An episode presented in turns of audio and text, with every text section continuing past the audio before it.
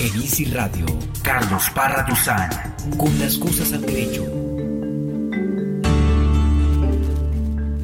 Saludamos muy especialmente a todos los oyentes de INSI Radio y de este programa Las Cosas al Derecho. Hoy con una temática un poquito jurídicamente compleja, pero igualmente nos encargaremos de dilucidarla.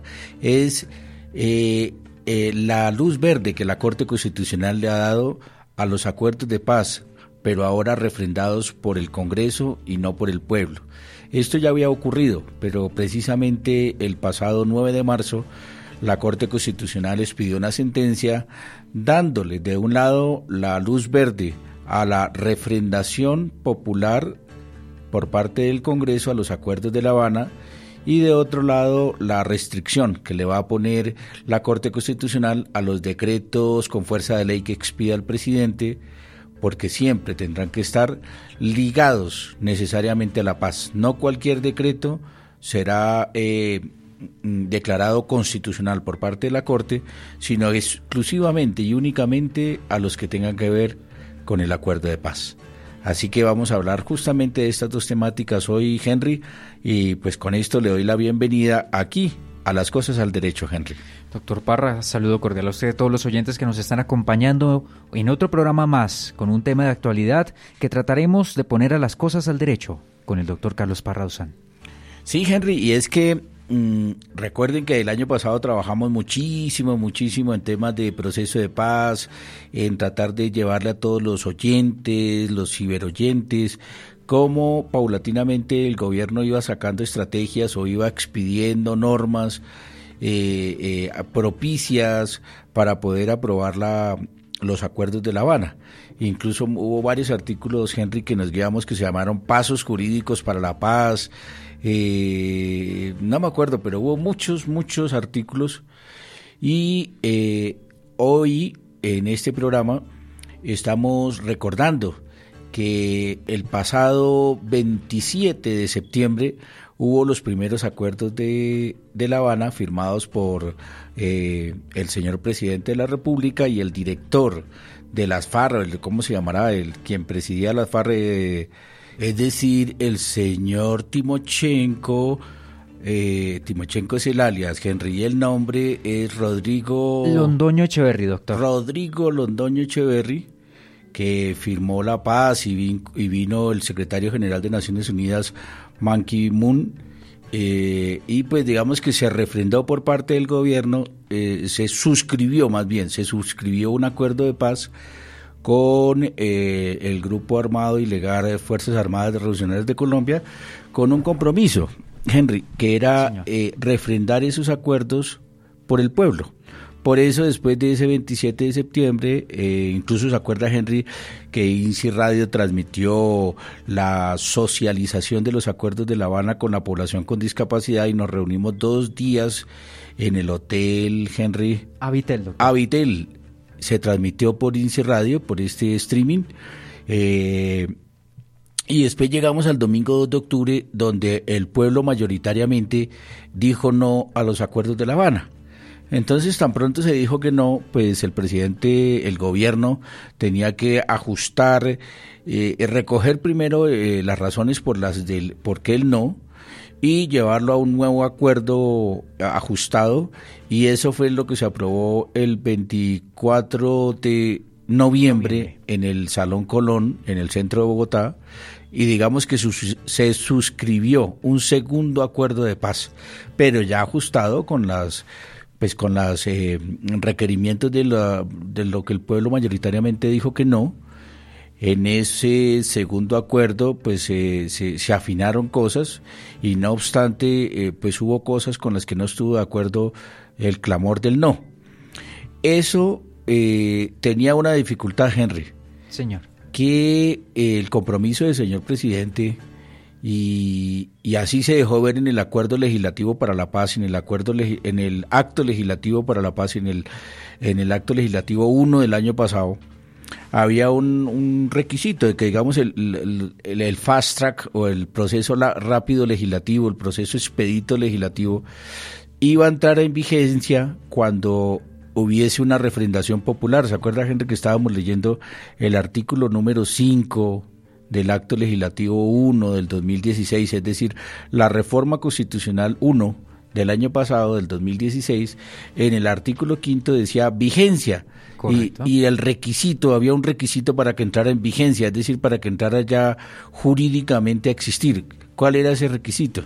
Artículo quinto, doctor. Vigencia. El presente acto legislativo rige a partir de la refendación popular del acuerdo final para la terminación del conflicto y la construcción de una paz estable y duradera, doctor. Claro, entonces el gobierno el gobierno nacional tenía sobre la mesa una dificultad muy complicada, que era que ya habían aprobado una reforma constitucional con un requisito.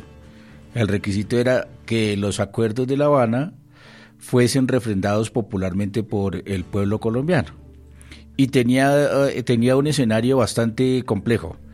Tenía dos acuerdos, uno del 27 de septiembre, que el pueblo le dijo no el 2 de octubre en las mesas a través de un plebiscito Después se ajustó al requerimiento del no y el 24 de noviembre volvió y firmó un segundo, segundo acuerdo eh, de, paz con la guerrilla.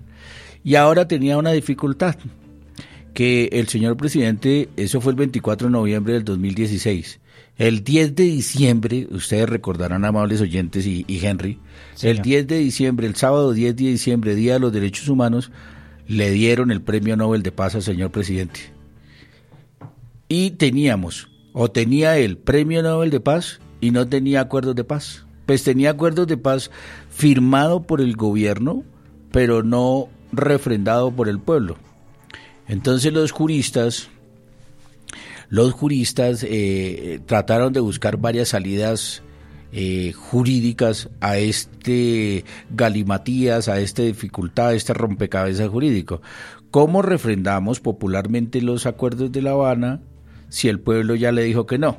Entonces ahí como que surgían varias eh, posibilidades eh, para todos los constitucionalistas, sobre todo, y para los juristas, Henry. Una era hacer otro plebiscito, pero ¿cuánto se demoraba convocar al pueblo nuevamente para que aprobara o refrendara los acuerdos ajustados y con qué seguridad pues teníamos de que si dijeran esta vez que sí. Uno era ese, que eso lo hablamos aquí en la mesa de trabajo en las cosas al derecho en su momento. La otra opción era, Henry mm, y amables oyentes, era eh, refrendar los acuerdos por vía de una Asamblea Nacional Constituyente pero también dijimos en su momento que abrir esa caja de Pandora para hacer una Asamblea Nacional Constituyente que hiciera una nueva constitución incorporando los acuerdos, no sabíamos qué iba a salir de una nueva constitución. El tercero, me acuerdo, Henry, en su momento, era por vía de cabildos abiertos de los municipios, ir incluyendo, ir aprobando eh, lo que se aprobó o los acuerdos de paz pero eso era muy dispendioso en 1.200 municipios de Colombia, eso era una, una salida muy compleja. Y finalmente eh, el gobierno terminó haciendo una figura, Henry, que yo no estoy diciendo que sea una, una pirueta jurídica, pero pues sí, sí era viable y de hecho a mí me pareció que sí, se, sí era posible tener esta salida. Era pedirle al Congreso bien por los 100 senadores y por la Cámara Alta y bien por los 166 representantes a la Cámara que representan a todos los departamentos, que refrendaron los acuerdos por vía de democracia representativa, ya que los congresistas nos representan en el cuerpo legislativo, nos representan en el Congreso por democracia representativa, es decir, nosotros votamos por ellos para que ellos nos representen a nosotros.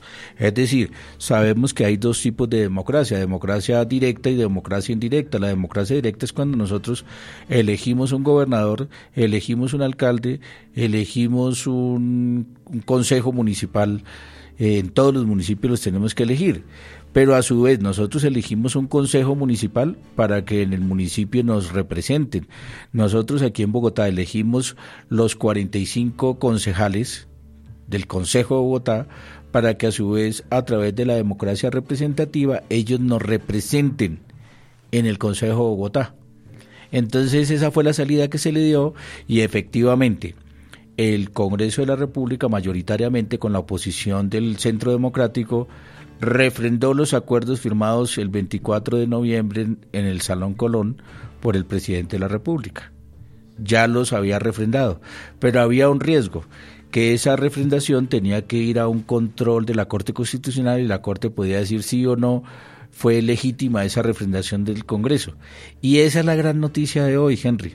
Sí, señor. Que el pasado 9 de marzo, el presidente de la Corte Constitucional, Luis Guillermo Guerrero, eh, representando a la corporación, a la Corte, dijo que sí era legítima la refrendación por parte del Congreso de la República de los acuerdos de La Habana. Es decir, es decir, Henry, que los acuerdos ya quedaron incorporados eh, jurídicamente y ya quedaron incorporados legalmente y en la Constitución. ¿Por qué? Porque teníamos la dificultad que se cayeran al no haber habido una, una refrendación popular directa. Hubo una refrendación popular, pero de manera indirecta o representativa por vía del Congreso de la República. Esa es como la gran noticia, saber que ya están blindados los acuerdos de La Habana, que sí, yo sé que esto pasó el año pasado, pero hasta ahora se pronunció la Corte Constitucional y en este artículo que encontramos para ustedes, amables oyentes, no tenemos la referencia de la sentencia eh, que hizo esta figura jurídica de decirle sí a la refrendación popular del Congreso, porque ahora la Corte Constitucional cambió la metodología y primero expide los boletines, comenta las noticias, pero todavía no suelta el número de referencia de las sentencias, porque anteriormente había habido una crítica de que estaba cometiendo prevaricato al hablar de instrumentos jurídicos que aún no había publicado. Entonces tal vez por eso la Corte ahora se abstiene de comentar qué tipo, qué número de sentencia es, pero eh, afortunadamente en este camino del posconflicto ya tenemos, Henry, la refrendación de los acuerdos de La Habana, suscrito por el presidente, eh, revisado por la Corte Constitucional, y aprobado popularmente por eh, la rama legislativa, es decir, que intervinieron las tres ramas del poder público en esta refrendación popular de los acuerdos de La Habana y que definitivamente vamos en un tránsito inexorable al posconflicto. Creo que eso es como lo más importante, lo más relevante es que si bien es cierto, el pueblo le dijo mayoritariamente no a los acuerdos de La Habana el 2 de octubre del año 2016, Posteriormente el Congreso, eh, eh, después de, de, haberse hecho unos ajustes y haber mejorado los acuerdos iniciales, el Congreso de la República le dijo que sí estaban eh, refrendados popularmente y la Corte Constitucional ahora le da un visto bueno que es supremamente importante porque ya nos da eh, vía libre para seguir refrendando eh, las leyes del fast track, nos permiten continuar adelante y por eso los constitucionalistas, los juristas, los abogados estamos muy contentos, estamos de plácemes porque definitivamente se refrendaron los acuerdos de La Habana, se hizo bien la figura jurídica y así lo entendió la Corte Constitucional. Así que vamos a ir, Henry, con esto a una pausa y vamos a escuchar al señor ministro del Interior, al señor ministro del Gobierno, al señor Juan Fernando Cristo, eh, comentando justamente esta noticia que eh, reitera lo que ya hemos dicho aquí en la mesa de trabajo, de que se refrendaron bien los acuerdos de La Habana por vía de representación, de democracia representativa, y así lo mencionó la Corte. Así que, Henry, pues eh, invitar a los oyentes a que nos sigan, vamos a una pausa y volvemos con el ministro del Interior. La invitación a todos los oyentes es para que sigan participando en las cosas del derecho con Carlos Parra Duzán a través de las diferentes redes sociales, arroba INSI-radio o también a través del numeral Las Cosas al Derecho. En Facebook estamos como emisora INSI. Hacemos esta pequeña pausa y ya regresamos hablando sobre los acuerdos de paz que fueron refrendados por el Congreso.